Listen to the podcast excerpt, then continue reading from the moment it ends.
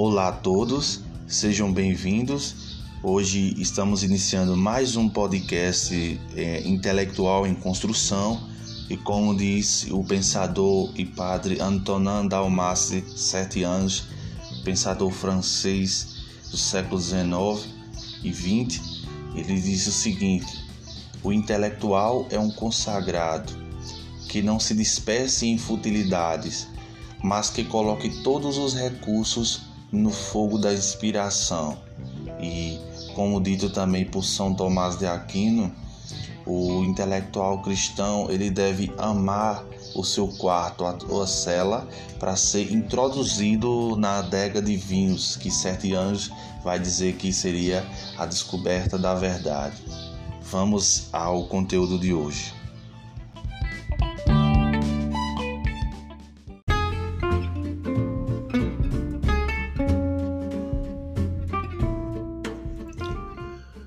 Olá, é, dando continuidade a um mundo medieval, aos filósofos do mundo medieval, hoje iremos falar sobre Boécio. Anícios Boécio, ou apenas Boécio, foi um aristocrata romano-cristão, nascido na época em que o Império Romano estava se desintegrando e os ostrogodos governavam a Itália. Ficou órfão aos sete anos tendo sido criado por uma família aristocrata romana. Extremamente bem educado, falava em grego, tinha amplo conhecimento sobre literatura e filosofia grega e latina.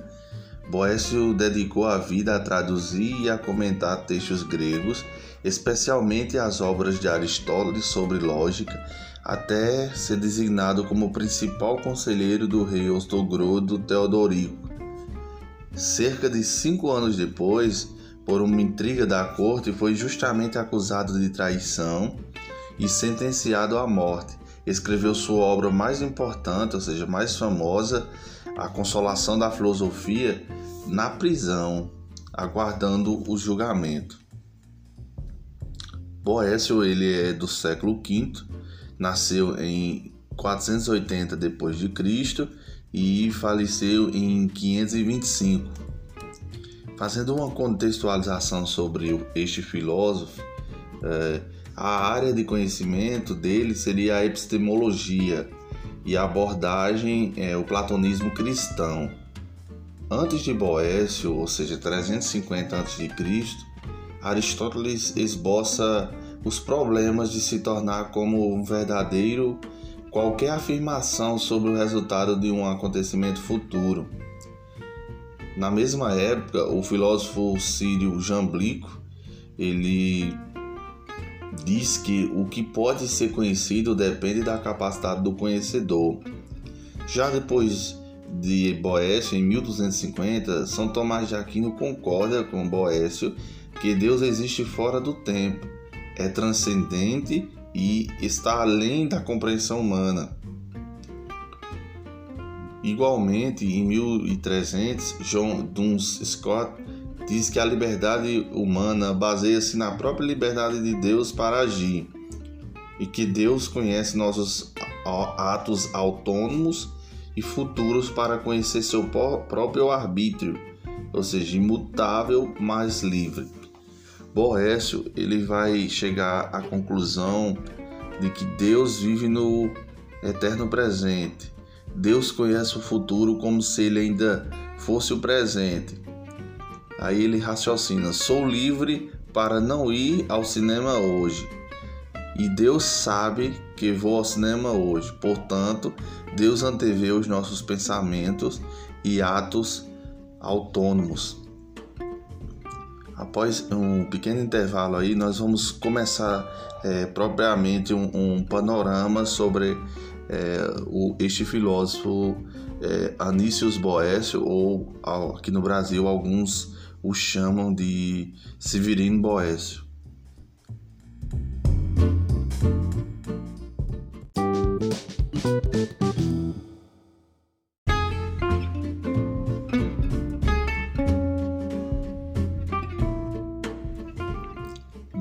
Continuidade, o filósofo romano Boécio foi educado na tradição filosófica platônica e era cristão. Ganhou fama por sua solução a um problema que antecede Aristóteles, qual seja, se Deus já sabe o que vamos fazer no futuro, como podemos dizer que temos livre-arbítrio? A melhor maneira de entender o dilema é imaginar uma situação na vida cotidiana. Por exemplo, esta tarde posso ir ao cinema ou passar o tempo escrevendo. Como acaba acontecendo, vou ao cinema. Sendo este o caso, é verdade agora, antes do acontecimento, que vou ao cinema esta tarde. Mas se é verdade agora, então tudo indica que eu realmente não tenho a escolha de passar a tarde escrevendo. Aristóteles foi o primeiro a definir tal problema, mas a resposta não é clara. Ele parece ter pensado que uma frase como devo ir ao cinema esta tarde não é verdadeira nem falsa, ou pelo menos não é de todo modo que fui ao cinema ontem. Ou seja, do mesmo modo que fui ao cinema ontem. Aí Boécio vai falar sobre um Deus além do tempo. Boécio enfrentou uma versão mais difícil do mesmo problema. Ele acreditava que Deus conhece tudo, não apenas o passado e o presente, mas também o futuro. Então, se eu estou indo ao cinema à tarde, Deus já sabe disso de manhã. Parece, portanto, que eu não sou realmente livre para escolher passar a tarde escrevendo, visto que Deus entraria em conflito com um Deus que já sabe. E Boés tem uma frase que diz: Tudo é conhecido não conforme si mesmo, mas de acordo com a capacidade do conhecedor.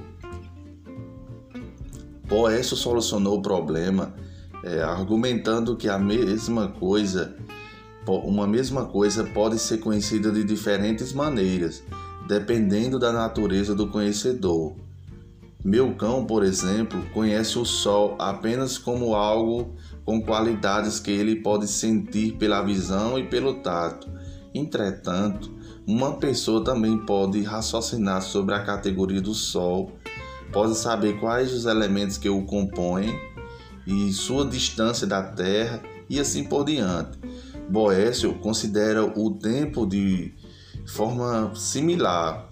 Como vivemos no fluxo do tempo, só podemos conhecer os acontecimentos como o passado se eles ocorreram, presentes estão ocorrendo agora, ou futuros se vão ocorrer. Não podemos saber o resultado de acontecimentos futuros incertos. Deus, por outro lado, não está no fluxo do tempo. Ele vive em um eterno presente e sabe o que para nós é passado, presente e futuro, do mesmo modo que conhecemos o presente. E exatamente com o meu pensamento sobre o fato de você estar sentado agora não interfere na sua liberdade para permanecer assim. Então Deus também o conhecimento de Deus sobre nossas ações futuras, como se fosse o presente, também não as de, impede de serem livres. Hoje, eh, alguns pensadores argumentam que, já que ainda não decidi se vou ao cinema esta tarde, não há simplesmente nada para se conhecer sobre isso. Então, nem mesmo um, um Deus que fosse onisciente não saberia e não conheceria e não conseguiria saber se eu vou ou não. Pois bem, nesta obra, nesse, nesse panorama, nós é, estudamos a vida sobre Boécio e também vale ressaltar as suas principais é, obras-chave, ou seja, é, ele escreveu comentários a categorias de Aristóteles, comentários da interpretação de Aristóteles e a sua obra mais importante é A Consolação da Filosofia.